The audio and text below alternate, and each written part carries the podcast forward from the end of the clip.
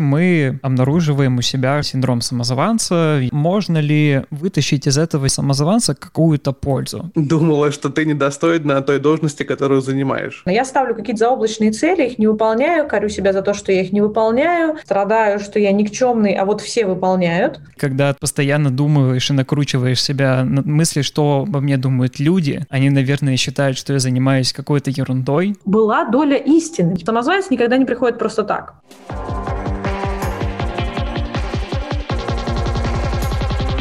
Всем привет, с вами подкаст «Твой выход». Здесь мы знакомимся с людьми, которые стали экспертами в своей сфере и узнаем, как подготовиться к публичному выступлению, научиться управлять своим голосом, создавать личный бренд и перестать бояться сцены. С вами Игорь Мостовщиков и Антон Новиков. Мы проект-менеджеры в HR. И просто любопытные люди, которые хотят вместе с вами научиться чего-то новому. Сегодня у нас в гостях Настя Савельева, руководитель направления Soft Skills обучения, если я все правильно сказал, в Ростелекоме, и тренер, с которым мы будем общаться на тему, откуда берется и к чему приводит синдром самозванца, и как с этим бороться. Это наша первая тема в рамках подкаста, и, наверное, одна из основных, которая позволит нам дальше двигаться в верном направлении. Коллеги, здравствуйте. В каждом выпуске мы просим наших гостей рассказать про себя в течение одной минуты. Ты можешь рассказывать любые факты из э, жизни, карьеры. Может быть, это будет какая-то одна история, которая лучше всего тебя представляет. В общем, все, что ты считаешь интересным рассказать о себе нашим слушателям. Ты готова? Да, готова. Отлично. Настя, твой выход. Ну что ж, коллеги, здравствуйте еще раз. Меня зовут Настя Савельева. Я, наверное, в первую очередь бизнес-тренер, человек, который учит людей. И это самое важное, что я должна сказать за эту минуту, потому что я это делаю в разных совершенно форумах, в индивидуальных, групповых, на совершенно разные темы, больше 12 лет. Я пришла в профессию случайно, я пришла в профессию вообще из-за угла. Я долго думала, что я стану бухгалтером, но быстро поняла, что это несостоятельно. Я больше люблю людей, чем цифры. Именно поэтому стала обучать. Что вам нужно знать обо мне для того, чтобы как представить мой портрет? Единственное и самое важное, то, что я очень люблю людей. И все, чем я занимаюсь в обучении, в развитии, в занятиях, в практике, в том, чтобы совершенствовать себя, направлено только на то, чтобы создавать для людей максимально комфортные условия, максимально комфортное там, увеличение личного счастья, если хотите, ну и, в общем, повышение эффективности, если мы говорим о бизнесе. Настя, с чего мы хотели начать? Расскажи, пожалуйста, вообще, как ты пришла к теме тренерства, потому что мы услышали сейчас о том, что ты начинала работу бухгалтером и потом каким-то плавным образом или не очень плавным перешла к тренерству. Давай посмотрим на твой путь и поймем, как ты к этому пришла. Казалось бы, все началось очень просто ну, на вопрос, который задают всем семилетним детям, кем ты хочешь стать, я сказала, что хочу быть учителем. Мои родители сказали мне, что прекрасная идея, ты как раз 10 лет будешь учиться, и положение учителей изменится, и ты обязательно станешь учителем. Прошло 10 лет, пришло время поступать, стало понятно, что ничего не изменилось, поэтому мы разложили какие-то выгодные должности, выгодные профессии, юристы, экономисты тогда были очень популярны. Ну и, в общем, исключили то, что мне совсем не нравилось, типа информатика, физика, юриспруденция в конце тоже была там исключена. Таким образом осталась экономика, в частности, бухгалтерский учет, анализ и аудит. Мне показалось, что это вполне себе перспективно и интересно. И я пошла туда учиться. При этом я, конечно, параллельно занималась э, кучей всего связанного с развитием и обучением. Ну и, соответственно, чем это закончилось? Все, конечно, тем, что я на первом курсе института поняла, что я не очень хочу заниматься тем, на что учусь, но продолжать было надо. А потом попала на свой первый тренинг в качестве участника и точно определилась, что я хочу быть по другую сторону, что вот там около флипчарта я себя чувствую очень хорошо. В смысле как, я не знаю, как я поняла, что я себя чувствую хорошо, но потенциально я представила, что чувствовать я себя буду там хорошо. И ровно это и сделала. Благо, очень была активна во всяких студенческих мероприятиях и организациях. Со студентами начала проводить обучение, мероприятия, мы реализовывали образовательные проекты. Много-много всему этому училась, мне очень повезло в этом вопросе. И все. И потом после университета я немножко поработала не тренером, потом решила, что надо делать это полноценной профессией. Стала искать вакансии, нашла вакансию тренера, пришла работать в компанию. Наверное, так. Причем э, я сейчас как-то начала романтично так вспоминать уже этот путь. Хотела сказать, что пришла и начала с тренера по продажам. Я не знаю, многие ли так начинали. Мне кажется, у всех свой путь в этом вопросе. Для меня принципиально было то, чем я буду заниматься. Тем, что я буду заниматься обучением людей, взаимодействием с людьми. Со временем спектр программ, портфель программ был расширен. Потом стала заниматься методологией обучения. Долгое время занималась там, в большей степени федеральной методологией и системами обучения постепенно уже как таким широким образовательным проектом пришла. Наверное, так это выглядит. Слушай, а для того, чтобы вообще вот начать быть тренером, какое-то вообще образование необходимо или твоего бухгалтерского учета и аудита было достаточно для того, чтобы стать классным тренером по продажам? Никто из коллег, к которым ты приходил на собеседование, не удивлялся, что ты так резко изменяешь свою профессиональную область? Слышь, тут два вопроса, и на оба отвечу. Нужно ли какое-то образование для того, чтобы стать тренером? Нужно. Я не являюсь сторонником того, что здесь нужно только психологическое образование или только там, не знаю, методическое, специальное там какое-то именно в бизнес-тренерстве. Нет. Высшее классическое образование, пожалуй, за исключением узконаучных, вот совсем таких узких дисциплин, Высшее классическое образование даст очень хорошую базу для того, чтобы стартовать в обучающей профессии. Подчеркну, это только стартовать, потому что дальше требуется очень много времени для того, чтобы доучиться. Это и про взаимодействие с людьми, это про коммуникативный навык, это про правила обучения, назовем это так. Какое-то специально прямо узкое, я думаю, что вторично, хотя, конечно, приоритетные истории с психологическими образованиями и так далее, они будут хороши, потому что это дает большое преимущество в том, как мы вообще выстраиваем коммуникацию, в знании вот этих законов поведения.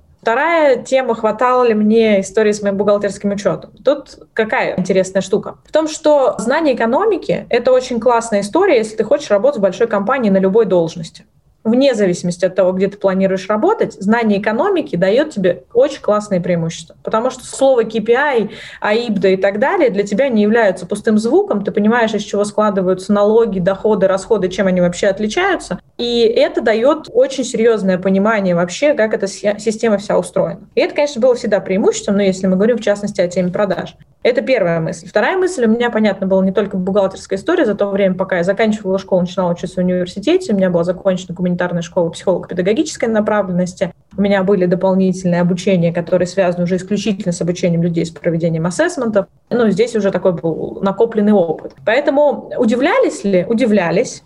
Легко ли мне было найти работу в этой сфере? Нет, вообще не легко, потому что мне говорили, что для того, чтобы работать в приличной организации, мне нужен год записанного в трудовой книжке стажа со словом «тренер». И мне повезло, я тогда попала в розничную сеть МТС, у них был жуткий дефицит тренеров, им нужно было очень сильно набрать людей, и мое портфолио, которое у меня было вполне себе тренерское, все нормально, просто вот без трудовой книжки, оно их устроило. Они сказали, ну давай попробуем. Давай с тобой поиграем в это дело, попробуем. И я попала в крупную компанию, в МТС с хорошим именем, с абсолютно четким убеждением, что я работаю здесь год, и после этого намазываю лыжи куда следует, значит, и куда-то там начинаю идти. Вот, прошел год, я никуда тут не ушла, но я готова была работать со смещенными выходными, без особых каких-то там историй. Мне нужен был год, я его получала, все было хорошо. Так эта история и происходила. Круто. И, наверное, это очень относится к нашей теме сегодняшнего подкаста. Не чувствовала ли ты в начале своей карьеры, Настя, что ты все-таки пошла не по той дорожке, и тебе не хватает каких-то навыков? Или вот этот бэкграунд твой вне образования классического помог тебе во многом понять, что все-таки ты занимаешься тем, и даже если у тебя нет каких-то навыков, ты все равно это делаешь, если не лучше, чем другие, то на уровне с теми людьми, которые тебя окружали на тот момент в МТС. Тут э, два момента тоже есть. Первое, если говорить, ну сейчас бы я их назвала навыками soft skills, но по-простому это история про коммуникацию, история про публичное выступление, про организацию процесса и так далее. Вот если мы говорим об этой группе навыков, она у меня была развита на тот момент лучше, чем у многих, и это можно было объективно заметить. Ну то есть важный здесь фактор не только то, что мне кажется, что это неплохо у меня развито, а то, что я реально могу это как-то померить. И это можно было объективно заметить. Мы занимались в группах, у нас было несколько тренеров, которые были на подготовке, подготовки, я могла сравнивать себя с остальными, как ведет себя группа, что там происходит. Так вот, эти факторы меня были развиты сильнее. Знала ли я объективно, что они развиты сильнее? Да, знала. Чувствовала себя поэтому уверенно? Да, чувствовала, потому что к тому моменту у меня за плечами уже было там около четырех лет проведения огромного количества мероприятий, чуть другого фокуса, но тоже тренинговых, от там 12-10 человек до 50 человек и разных видов, и плюс организация и так далее. Да, здесь там чуть преимущество было. Спокойнее было, конечно. Второй момент. Я пришла в продажи, в которых я никогда не работала. Я никогда не работала в продажах, я пришла, и тут, конечно, меня ждало вообще... Ну, это не то, что это неожиданно как-то было, как разочарование, нет. Я прихожу, конечно, было супер погружение. Мы работали там, не знаю, пять дней в неделю мы занимались как тренеры, и мы круглосуточно работали как продавцы в салонах для того, чтобы в это все погрузиться. И в этот момент что происходит? Ты понимаешь, да, ты впитываешь, да, ты что-то узнаешь, да, ты какие-то особенности погружаешь. Несомненно, ты там во что-то внедряешься, но в любом случае, каждый раз, выходя к группе, ты понимаешь, что эти люди пришли из другой сети связи, из еще откуда-нибудь, ну или зелененькие пришли, ничего не знают, но не все такие. Они сейчас знают о том, как устроена эта история там, кажется, что лучше, чем ты, а ты почему-то должен их учить. Это был очень большой вызов тогда для меня. Конечно, меня спасала история, что у меня хороший бэкграунд, там, софт, но назовем это хард-часть, ну, то есть базовых ключевых каких-то вещей, навыков конкретно нужных там, меня она тоже проседала. Активно училась, да, очень, погружалась, да, очень. После этого, после того, как меня выпустили в живую жизнь к живым людям, через три месяца я поехала открывать новый салон с нуля, просто собрать сотрудников и в новом салоне заново перезапустить всю работу ну, неделю мы запускали этот салон, я запустила, он успешно работал, все в порядке. Но я вернулась через неделю, я вообще по-другому стала обучать людей. Несмотря на ту практику, в которую нас погружали, несмотря на то, что все, я, что я уже знала и так далее, в чем я разбиралась. Я совершенно по-другому начала рассказывать, просто потому что мне пришлось поесть всего, что было при открытии этого салона просто за неделю. Был синдром, конечно, страшно было, очень. Другое дело, как ты к этому подходишь, да, ведь это тут вопрос позиции окей, я не знаю чего, вы мне можете это рассказать, там, коллеги, которые пришли на группу сейчас, которые будут сейчас учиться. Круто, я сделаю то, что я умею. Я сделаю пространство, в котором вы можете максимально обменяться знаниями, которые уже есть. Я добавлю тех, которые знаю я. Классно, у нас будет крутой результат.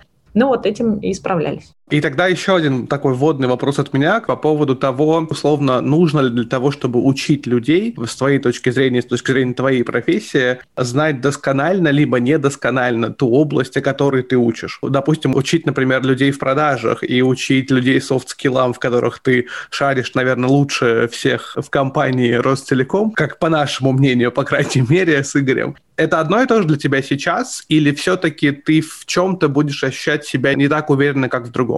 Сложный вопрос. А я тоже многосоставно буду на него отвечать, потому что здесь несколько есть аспектов. История про экспертизу – это вообще камень преткновения всех людей, которые выходят к другим людям.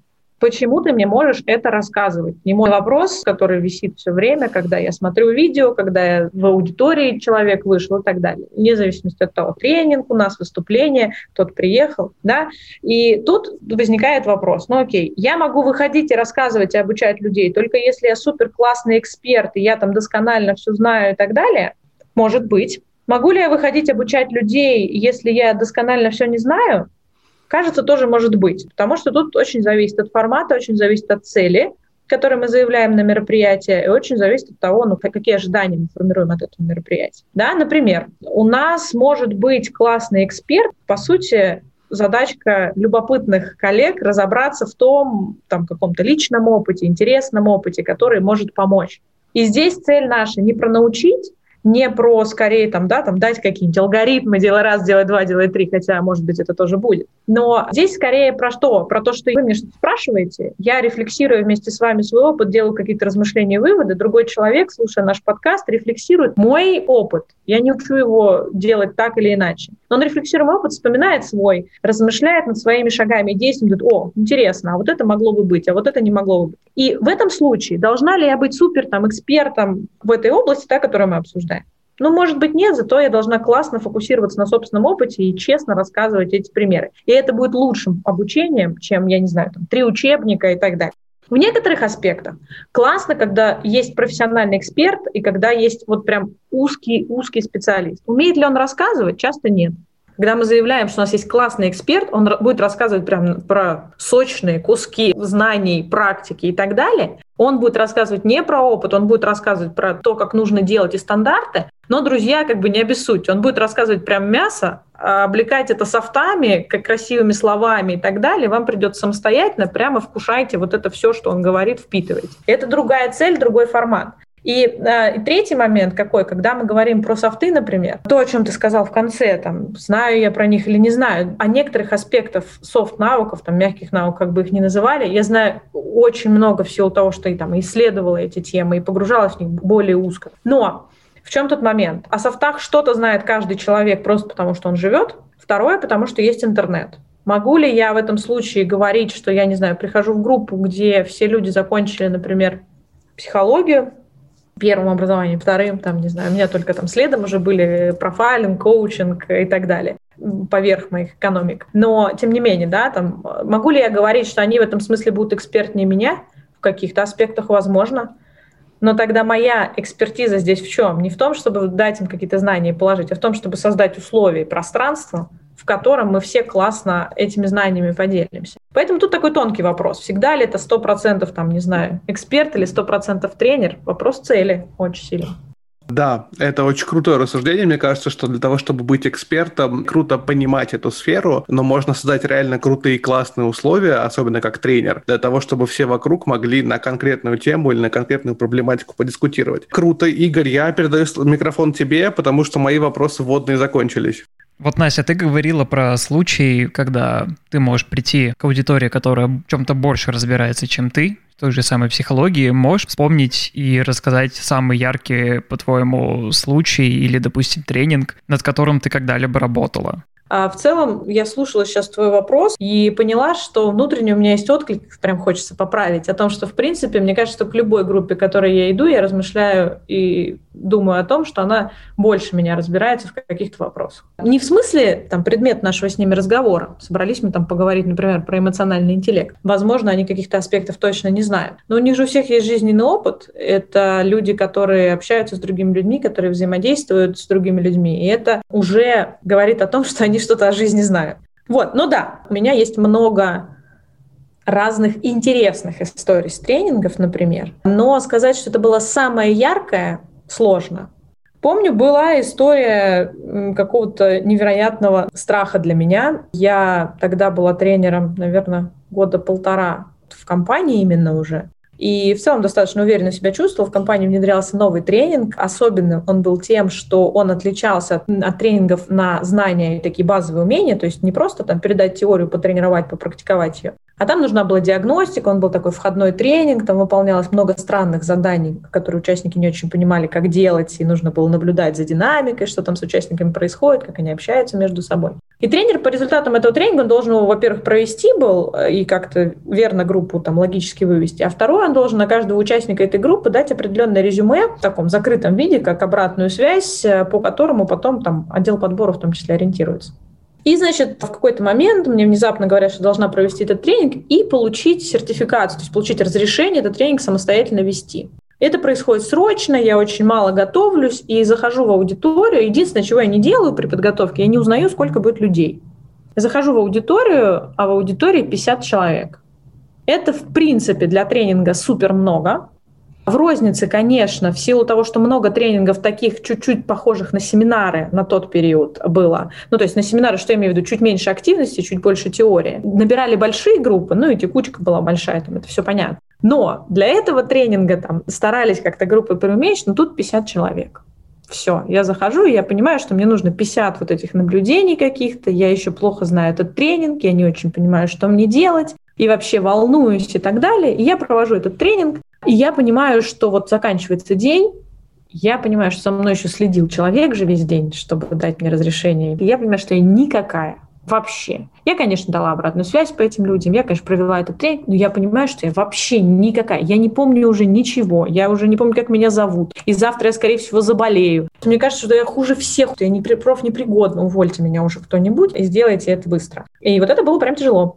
Мне тогда дали такую достаточно развивающую обратную связь по некоторым аспектам тренинга, и я из этого вынесла два момента. Первое, нужно было быстро очень подготовиться, но тем не менее я поняла, что в будущем я всегда либо буду просить время, либо отказываться от этого быстрого перестроения, потому что мне нужна большая подготовка, иначе я заканчиваюсь через 8 часов. Оно проходит в целом для пользователя хорошо, но глобально это не совсем то, что нужно, а если мне это нужно вести каждый день, то как я буду это вести, если я заканчиваюсь после первого дня? Вторая — это про то, как нужно работать с эмоциональным состоянием, чтобы после 10 часов тренинга с тобой ничего не случалось, но либо либо ты понимал, у тебя есть физическая усталость, потому что целый день вел, но ты не заканчивал. Для меня это был большой урок. Я поэтому, наверное, часто вспоминаю этот тренинг. Настя, расскажи, а ты в итоге получил сертификат за него? Потом я проводила еще раз. На следующей встрече было 42 человека. И вот тогда я получила сертификат когда был чемпионат мира по футболу 2018 года, я еще работал в университете, и тогда набирали тренеров для волонтерской программы. Приезжали тренеры из Москвы, смотрели на нас, они говорили то, что окей, у нас остается буквально неделя, вы новых людей не найдете, будем работать с тем, что есть. Когда нам это говорили практически в лоб, она не то чтобы вселяла какую-то уверенность, но она хотя бы обнадежила то, что тебя не выкидывают из программы, и ты продолжаешь работать дальше. И когда постоянно думаешь и накручиваешь себя на мысли, что обо мне думают люди, они, наверное, считают, что я занимаюсь какой-то ерундой, они тратят свое время впустую. И ты говорила как раз про уверенность в себе, вот я хочу об этом э, с тобой поговорить. Подготовка Является ли это единственным фактором, который придает уверенности себе? Или есть еще что-нибудь, на что нужно обратить внимание? Я считаю, что есть два фактора, которые сильно влияют на уверенность в себе. Напрямую ли они связаны с уверенностью в себе? Может быть и нет, но чтобы чувствовать себя комфортнее увереннее, есть всего два способа для меня. Возможно, есть другие. Первое — это подготовка. А это сильно оказывает влияние. Это первое. Почему? Потому что подготовка позволяет нам подстелить себе соломки. Какой-то сложный вопрос, сложная тема, где-то какой-то год найти, записать, если надо. Ну, то есть все, что нам там требуется подготовка позволяет нам хотя бы немного начать перепроживать вот это будущее. Это тоже не очень полезно, проживать будущее, которое еще не случилось, но тем не менее она позволяет нам чувствовать себя спокойнее увереннее. Вторая часть, которая, я считаю, очень помогает и влияет на уверенность, это количество повторений. Но не количество повторений, когда мы готовимся, а в смысле количества случаев повторений, когда мы идем и вступаем уже в бой. Ну, в смысле идем выступать, идем высказываться, идем говорить и так далее. Я считаю, что одна подготовка на уверенности скажется очень слабо, потому что, по сути, подготовка — это что такое? Вот это, знаете, доведение до идеала, вычищение презентации третий месяц, согласование там каких-то правок. Это что? Это один из подвидов прокрастинации. Просто есть прокрастинация, когда мы ничего не делаем, как студенты в последний день что-то делаем. Есть прокрастинация, когда мы с первого дня начинаем, и уже третий месяц ее чистим, и никак не можем согласовать. Это та же самая прокрастинация, это откладывание. Поэтому только на одной подготовке история не выезжает, на мой взгляд, с уверенностью. У меня есть в окружении прекрасные примеры людей, которым необходимо было очень несложно выступать на публике. Что я имею в виду очень несложно? Не длинное выступление, не обязательно по канонам. Очень такое человечное. Знаете, просто выйти, там, не знаю, что-то начать, открыть встречу там и так далее. Первое время это прям требовало времени и так далее. Каждый из людей знает, после определенного количества повторений становится легче просто начинать. Вот я считаю, что именно два этих аспекта будут давать уверенность, назовем это так. Третий момент, даже не третий, я скажу ремарка, наверное, о том, что, окей, мы подготовились, да, мы пробуем, мы тренируемся, мы делаем реальные боевые классные тренировки, ну, то есть даже приведу пример. Вот сейчас я готовилась к тому, что мы с вами будем беседовать. Знаю ли я что-то о публичных выступлениях? Знаю. Теоретически знаю, практически знаю. Как бы чувствую ли я какой-то там мандраж, волнение? Конечно. Я села, повспоминала, что я знаю про синдром самозванца, про публичные выступления, листочек написала. Думаю, так, надо как-то вдохновиться. Буду ли я смотреть в этот листочек? Не знаю. Поэтому подготовка и пробы, постоянные пробы, тренировки в бою.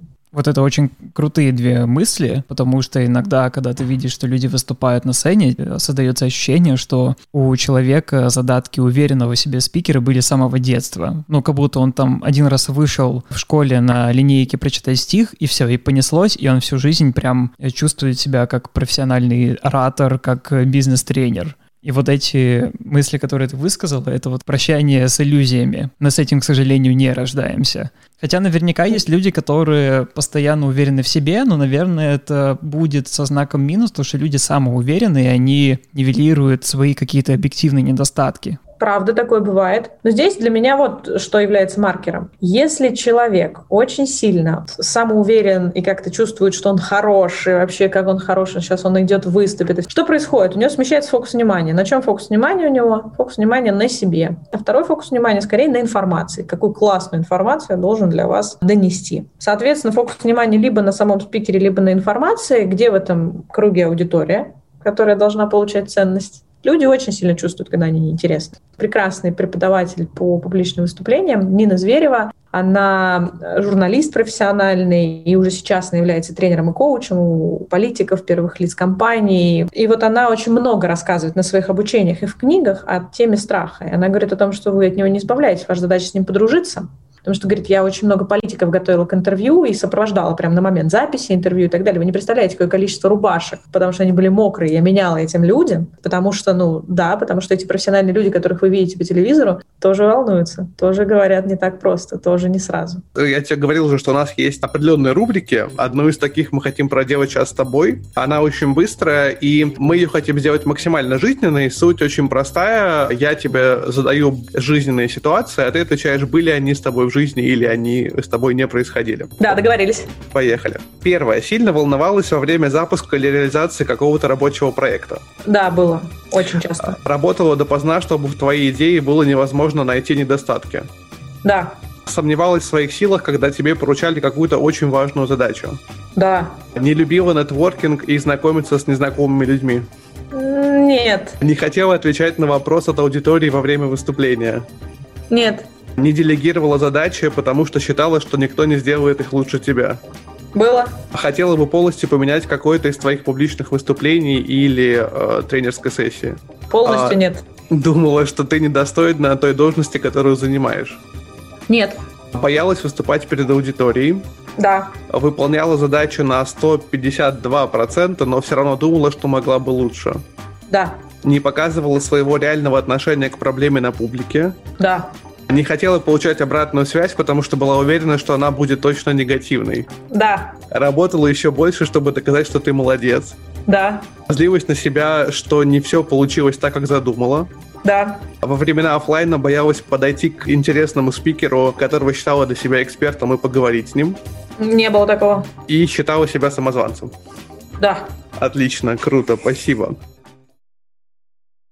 Ну, как раз теперь мы можем перейти к нашей, собственно, теме подкаста про синдром самозванца. У меня к тебе первый вопрос. Классический такой, наверное, подход э, к синдрому самозванца, что он проявляется в двух, наверное, основных факторах. Первый, что ты постоянно не уверен в себе, в своей работе и не понимаешь, хватает ли тебе компетенции для того, чтобы стать крутым специалистом или быть крутым специалистом или казаться им на публике, например. А второй аспект — это то, что ты постоянно ищешь в, например, в выступлении поведениях других людей какие-то маленькие язвы и недостатки, которые, в принципе, на общую картину не влияют, но при этом ты хочешь подчеркнуть именно их для того, чтобы, наверное, самоутвердиться и показать, что я классный, крутой спикер или эксперт. Ты согласна с этим или нет? Тут сложно. Я бы, наверное, все же относила к синдрому самозванца, наверное, первую группу расстройств в большей степени. Но я бы сказала, что вот эта история, я смотрю на спикера, ищу в нем какие-то подковырочки, смотрю, на что обратить внимание, внимание и так далее,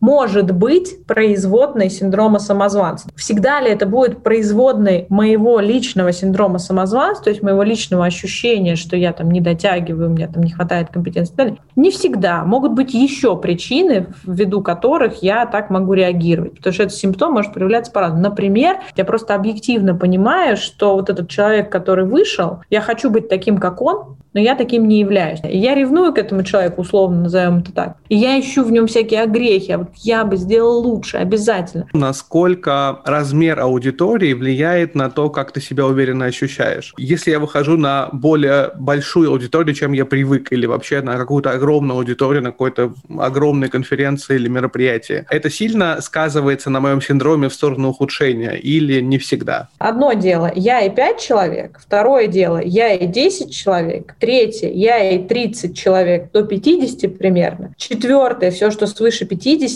Пятое, все, что свыше 100. Накладываем сюда третью ось цели мероприятия. Ну, то есть представьте себе полный зал 200 человек.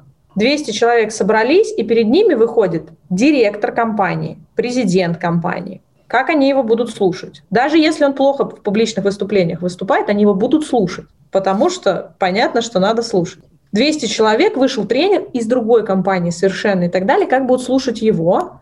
А если мы помним, что через три часа обучения корпоратив, и мы понимаем, да, что тут вводных очень-очень много. Возвращаясь назад, я бы говорила вот о чем, что есть разница, к какой группе ты выходишь, но она не только в количестве, она в твоем мастерстве знания, по каким законам работает коллектив и команда в зависимости от количества, это первое. И второе, в знании формата. Если мы говорим, например, о TED-выступлении, которое предполагает малое количество вопросов на старте, это короткое там, выступление, скорее монолог, к нему есть определенные требования, но и публика ожидает TED-выступления у нее нет разрыва шаблона. Ну, это нужно понимать.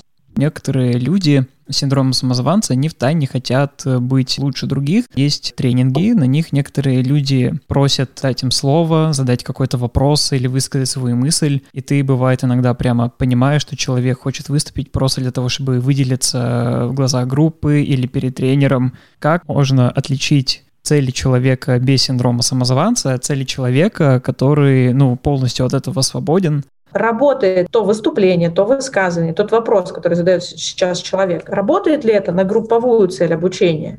или не работает. Это принципиально важный момент, который мы, правда, можем контролировать. Причина может быть в синдроме самозванца, о котором мы говорим, и там желание самоутвердиться. Причина может быть в том, что он нашел какого-то оппонента в этой группе, он хочет показать, что он лучше. Причина может быть в том, что ему понравился тренер, он хочет проявиться. В целом хочется внимания, давно внимания не додавали. Реально интересен вопрос, причин может быть абсолютно масса. А есть э, случаи совсем противоположные, когда человек по каким-то причинам боится выделяться из группы. Вот ты как тренер с большим таким опытом можешь выделить какие-нибудь паттерны, которые помогают определить, что у человека он не уверен в себе, э, он боится задавать вопросы. Мы в голову к человеку не придем, как бы не хотелось как-то там посмотреть. Тут галочка над ним не появляется, а жаль, тренеру очень хочется, чтобы какая-нибудь галочка, меточка появлялась над человеком. Тем не менее, что мы можем видеть? Если мы говорим об обучении, либо любой другой форме коммуникации, которая хорошо организована, всегда существует определенная смена активности. Смена активностей и по-честному, когда мы говорим и о фасилитациях, и об обучениях, и о модерируемых обсуждениях, о чем угодно, смена активности предполагает, чтобы все люди, вне зависимости от их особенностей личности, были вовлечены. Эта смена активности позволяет сделать что? Те люди, которые не очень хотят высказывать собственное мнение на общую группу, напишут его на стикере. После этого оно появится где-то в общих стикерах. Те люди, которым комфортно в двух-трех людях поговорить, они что-то скажут на два-три человека. Точно так же в хорошо модерируемых любых обсуждениях, на совещаниях, где угодно, всегда происходит вот разного вида процесс. Таким образом, мы даем возможность всем проявиться. Что может быть маркером тревожным? Если вот совсем человек в капсулу, в чехол, в футляр зашел и уже никаким образом нигде не увлекается, это может быть тревожным маркером к тому, что стоит об этом, ну, там, как-то поговорить, если мы хотим с этим работать, да. Какой я могу еще дать способ для того, чтобы люди проявились индивидуально абсолютно. Ну вот. И третий момент, который здесь я хотела бы сказать, о том, что иногда не нужно трогать этих людей. Ну, в том смысле, что вот мы сменяем активности, в какой-то момент они подключились, не стоит пытаться их сверх меры, если нет такой цели, вовлечь и как-то, да, там, причинить им добро. Давай обсудим, как это может проявиться в твоей повседневной жизни, не как тренера, а просто вот как молодого человека, который работает наемным сотрудником, Допустим, мы обнаруживаем у себя синдром самозванца, я чувствую какую-то тревожность, что я, допустим, не верю в то, что я работаю на такой позиции, в такой компании, что у меня все складывается в плане карьеры, финансов, э, отношений и личной жизни и всего остального. Как с этим синдромом справиться и вообще можно ли вытащить из этого синдрома самозванца какую-то пользу? Чем больше вы мысли о том, что вы не заслужили чего-то там, или да, это не для вас, или это там все слишком хорошо, чем больше вы эту мысль варите, тем больше эта мысль в вашу жизнь приходит. Э, это первая мысль, короче, мириться с этим не нужно, я считаю, потому что это тратит силы.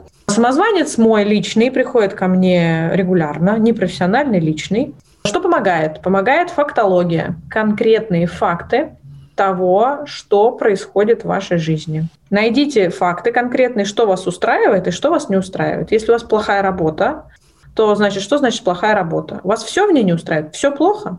Почему вы на ней до сих пор работаете? Если вы почему-то на ней до сих пор работаете, значит, что-то устраивает. Я не реализован в профессии. Хорошо, размышляйте, что конкретно, что значит вы не самореализованы. Если кому-то проще, можно задать вопрос, а что значит я реализован?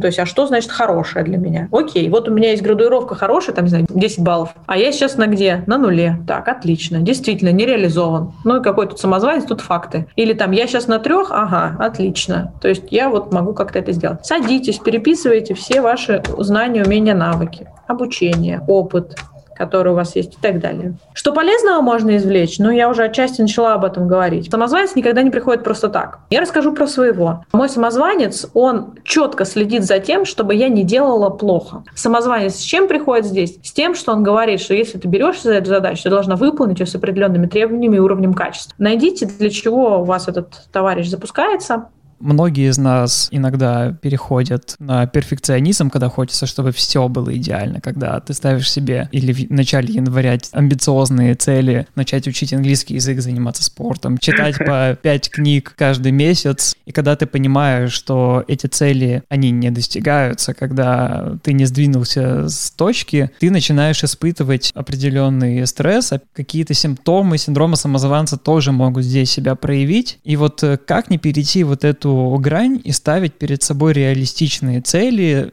А плохо ли то, что мы ставим цели какие-то амбициозные, да, и, может быть, мы не до конца их достигаем, но ставим перед собой. Вторая мысль абсолютно верна. Я ставлю какие-то заоблачные цели, их не выполняю, корю себя за то, что я их не выполняю, страдаю, что я никчемный, а вот все выполняют. Мы все можем похвастаться тем, что у нас есть новогодние обещания, которые мы не выполнили.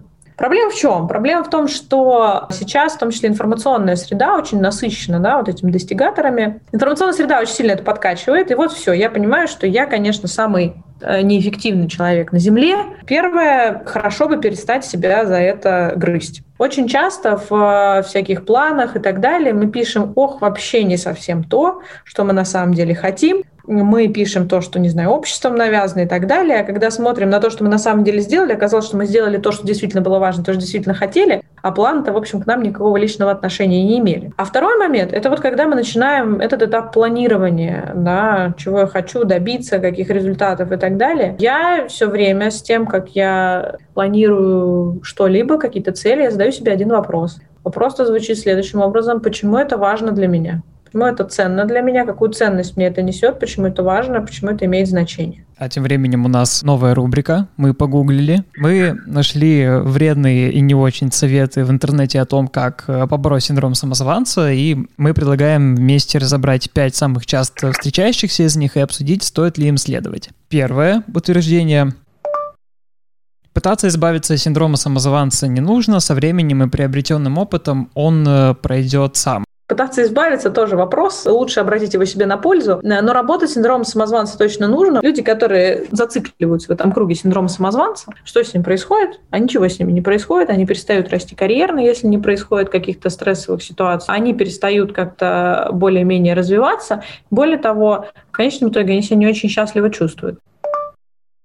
Во время приступа синдрома самозванца нужно пытаться заглушить себе негативные эмоции, неуверенности, страха и стыда. Я вообще очень остро реагирую на слово «заглушить эмоции», погасить эмоции. Это очень большая проблема. Вы вышли на сцену, вы тратите силы на то, чтобы помнить, кому что вы рассказываете, думать, как вы выглядите, и еще глушите все, что у вас есть. Поэтому история про заглушить, на мой взгляд, не, не рабочая, но научиться отслеживать у себя эту эмоцию, извлекать из нее какую-то пользу, вот это принципиально важная история. У меня есть несколько друзей, очень волнующихся. Ну, то есть это люди, которые просто вот белые перед выходом на сцену, ноги подкашиваются, все плохо.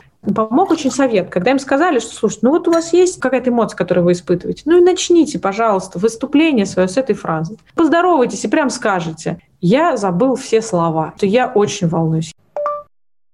Чтобы справиться с синдромом самозванца, нужно быть строже к себе и не жалеть себя, потому что ты сам в этом виноват. Какое прекрасное высказывание.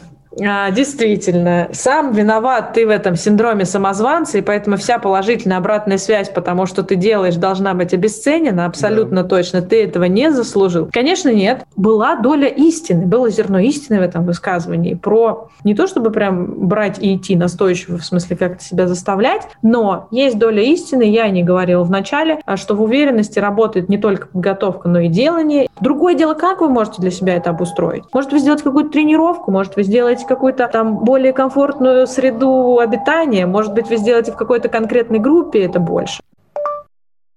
В борьбе с синдромом очень помогает портфолио резюме, где вы записываете реализованные проекты, навыки и так далее. Согласна ли ты с этим? Да, я говорила об этом выше, о том, что если вдруг у вас профессионально кажется, что что-то что все не так, садитесь и пишите, если не написано. Если написано, дополняйте тем, что было. То же самое с новогодними обещаниями. За год выполнили не то, что писали, садитесь, пишите то, что выполнили очень важно просить поддержку за пределами той сферы, в которой вы чувствуете себя самозванцем. Ну, то есть, проиллюстрирую пример. Допустим, мы с Антоном, project менеджером мы чувствуем синдром самозванца, и нам нужна помощь, ну, допустим, вообще человека не из HR, как ты говорила раньше, бухгалтера, финансиста в прошлом. Вот э, как ты считаешь, э, поможет ли это? Все будет зависеть от того, с чем вы обращаетесь к человеку, с каким запросом, и что вам человек готов в ответ на это дать. Объясню. Иногда бывает суперэффективно взять человека не из своей сферы, потому что он может подсветить те вещи, которые для вас обыденны. Ну, например, любой руководитель проекта просто на подкорке, базово совершенно, смотрит, видит риски какие-то, расписывает планы проекта, у него даже не возникает мысли о том, что в принципе у проекта не может быть старта, завершения, каких-то вех ключевых. Тысячи людей, которые тоже управляют проектом, просто не называются руководителями проектов, управляют своими делами как хотят, и для них просто боги какие-то эти люди, которые вот так вот просто системно смотрят на ситуацию. И тогда эти люди, не зная вашей специфики, подсветить вам то обыденное, ту рутину, они прямо отметят и скажут, господи, я бы никогда не сказал, что ты там, не знаю, волнуешься или что-то этого не делал, или там про выступление. Ты так там любопытно расскажешь, я бы сказал, что ты кто-то там преподаватель или кто-то еще, например. А есть вторая история. Ну, то есть я иду к человеку, который очень хорошо знает специфику, но тут нужно понимать, что он классно знает специфику, я могу к ним зачем идти? Я хочу там как-то прирасти, научиться, но тогда я, скорее всего, могу и дискомфортного чего-то получить. Но я в этом сильно прирасту. Спасибо тебе большое, Настя. Мы плавненько подходим к завершению. С нашим подкастом можно поговорить. И мы задали нашим слушателям, нашей аудитории экспертов внутри компании задачку задать тебе интересующие для них вопросы. Все очень просто. Это не вопросы от нас, а вопросы от реальной аудитории. Коллеги, здравствуйте. Качество человека, такое как скромность, можно ли отнести к понятию самозванец? Спасибо. Не всегда. Для некоторых это очень сильное качество. В момент презентации четко держу оборону, но когда задают вопросы, теряюсь и голос очень сильно дрожит. Это синдром самозванца и как можно именно с этим кейсом бороться? Этим кейсом нужно бороться подготовкой, потому что если я подготовился только по презентации, ну то есть условно свое выступление, как только мне задают вопрос, особенно который из, со стороны, меня это вышибает из колеи. Значит, что мне нужно? Мне готовиться нужно цельно. Что значит цельно готовиться? Это я должен понимать, что вообще со слушателем должно произойти после того, как я выступлю люди с синдромом самозванца и без него воспринимаются одинаково на публике или по-разному? Вы не заметите и не сможете никак определить по внешнему виду людей, у него есть синдром самозванца, а у него нет синдрома самозванца. Настя, это были вопросы от наших слушателей. А если все, кто нас слушает, захотят еще больше узнать о синдроме самозванца или публичных выступлениях, что ты посоветуешь точно им сохранить, что посмотреть, может быть, почитать или послушать? Мы вспоминали уже Нину Звереву, и я еще раз о ней скажу, о том, что вот прям заходите либо к ней на сайт Нина Зверева.ру, либо просто вводите в интернете Нина Зверева. У нее есть потрясающие книги, которые связаны с вообще общением. Я говорю, меня слушают, встань, скажи. Суть в чем? Что у нее вот, что книги, что любые интервью возьмите, у нее много очень отрывков, в соцсетях можете найти, она потрясающе тоже делает короткие зарисовки, короткие ответы. Но она как раз очень серьезно говорит о таких вот психологических психологических аспектах, выступления, психологических аспектах. Поэтому мне кажется, что это то, что может быть полезным. Второе, что я бы сильно рекомендовала про самозванца, то классно, конечно, любой формат коучинга, индивидуального, посмотреть, найти коуча, который может э, на эту тему пообщаться, и можно это поисследовать. Очень хорошо это подсвечивается, очень хорошо с этим можно работать. И третье, что я бы порекомендовала, я бы не сказала, что это прям уж книги и так далее, хотя ну, то есть можно взять прям любые книги по публичным выступлениям, так или иначе там информация найдется. И Андерсон, по-моему, да, написал Крис Андерсон TED Talks, можно читать прекрасный тоже там как бы учебник по публичке. И Никит Непряхина можно смотреть, у него потрясающая тоже аргументация и публичные выступления есть. Ну что, мне кажется, лучшего финала, Настя, не придумаешь. Спасибо тебе большое за то, что к нам сегодня смогла подключиться, и что мы, мне кажется, очень прикольно и обстоятельно пообщались на тему синдрома самозванца. Очень круто, что такие тренеры работают у нас в компании, что к ним всегда можно прийти за помощью. Спасибо тебе большое. Еще раз до новых встреч, очень надеемся. Спасибо большое. Очень приятно было с вами пообщаться. Я тоже порефлексировала в процессе. Теперь тоже есть над чем подумать. Спасибо. Отлично. Спасибо большое, Настя. Это подкаст «Твой выход», где мы развиваем полезные навыки для карьеры. Сегодня спикером и своей экспертизой с нами делилась Анастасия Савельева, тренер и руководитель направления Soft Skills обучения в Ростелекоме. Спасибо, что слушаете нас и остаемся на связи. Слушайте подкаст «Твой выход» в Apple Podcast, Яндекс.Музыке, Google Podcast и Казбок. Ставьте лайки, оценки и оставляйте свои отзывы. И вы всегда можете задать ваши вопросы нашему следующему спикеру и узнавать новое о публичных выступлениях и личном бренде в нашем телеграм-канале «Эксперты Ростелекома». Мы всегда рады обратной связи и ждем ее с нетерпением. Улучшайте подкаст вместе с нами. Ждем ваших сообщений на экспертсобака.rt.ру. С вами были Антон Новиков и Игорь Мостовщиков. До встречи в следующем выпуске. Пока.